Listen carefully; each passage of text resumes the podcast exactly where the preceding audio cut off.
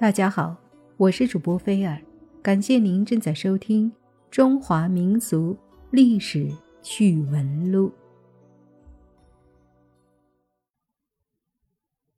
对于李香君这个名字，大家第一次听说，应当都是在介绍著名戏曲《桃花扇》的时候吧？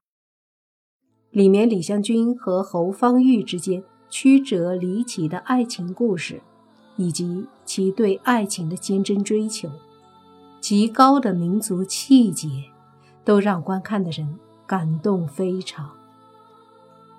有一句话说的非常好：“艺术来源于生活，而高于生活。”《桃花扇》是著名戏曲作家孔尚任所作，一部《桃花扇》名留千古。但这部戏曲实际上是有历史原型的，《桃花扇》就是根据明末清初政权交叠之时，秦淮名妓李香君与世家子弟侯方域之间的爱情故事创作的。也就是说，李香君虽然是一个戏曲中的人物，但实际上历史上。也确实有这么一个人存在的，并且这个人和《桃花扇》中的李香君一样的色艺双全、坚贞爱国。李香君是明清交替之际活跃在秦淮河畔的秦淮八艳之一。她原是良家女子，还是一个官宦人家的小姐。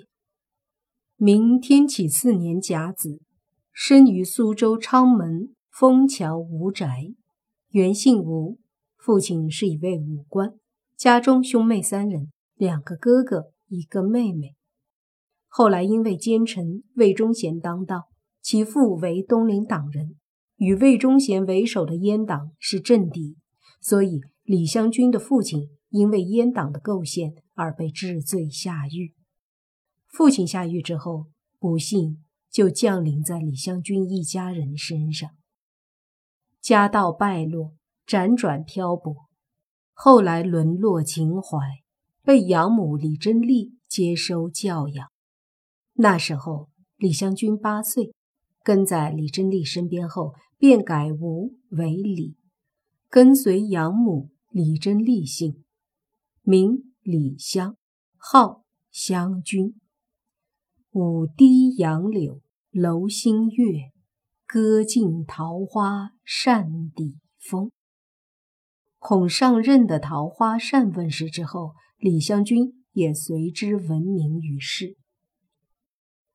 李香君的养母李贞丽仗义豪爽，又知风雅，在养母的影响下，李香君也颇具侠义之风，所以。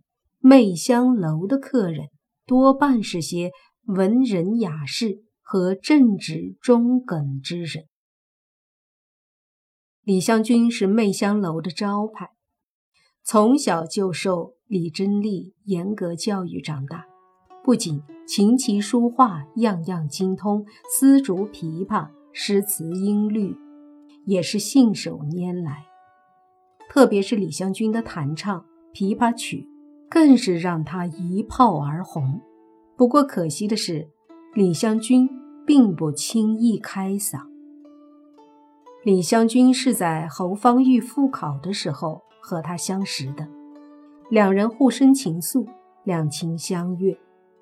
当时李香君和侯方域经常以诗相会，以歌作赠。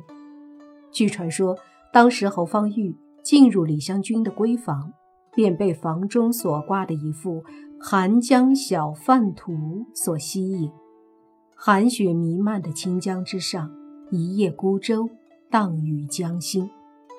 天苍苍，水茫茫，人寥寥，好一种悠远淡泊的意境。仔细一看，还发现上面题了一首诗：“瑟瑟西风近远天。”江山如画镜中悬，不知何处烟波走，日出唤儿泛钓船。画上没有署名，侯方域正想着是谁所作，后面李香君却已经是羞涩的说道：“此诗为小女子涂鸦之作，不足为道。”侯方域惊讶于一个娇小稚嫩的青楼女子，竟然做出这般神韵的诗画。后来经过一番交谈了解，两人之间更是生出了别样的色彩。侯方域作诗以赠：“绰约小天仙，生来十六年，玉山半风雪，瑶池一枝莲。”晚愿相留客，春宵月半眠。临行交无语，阿母在旁边。侯方域与李香君就此相知相识相爱。可惜的是，这两人后来并没有得到好的结局。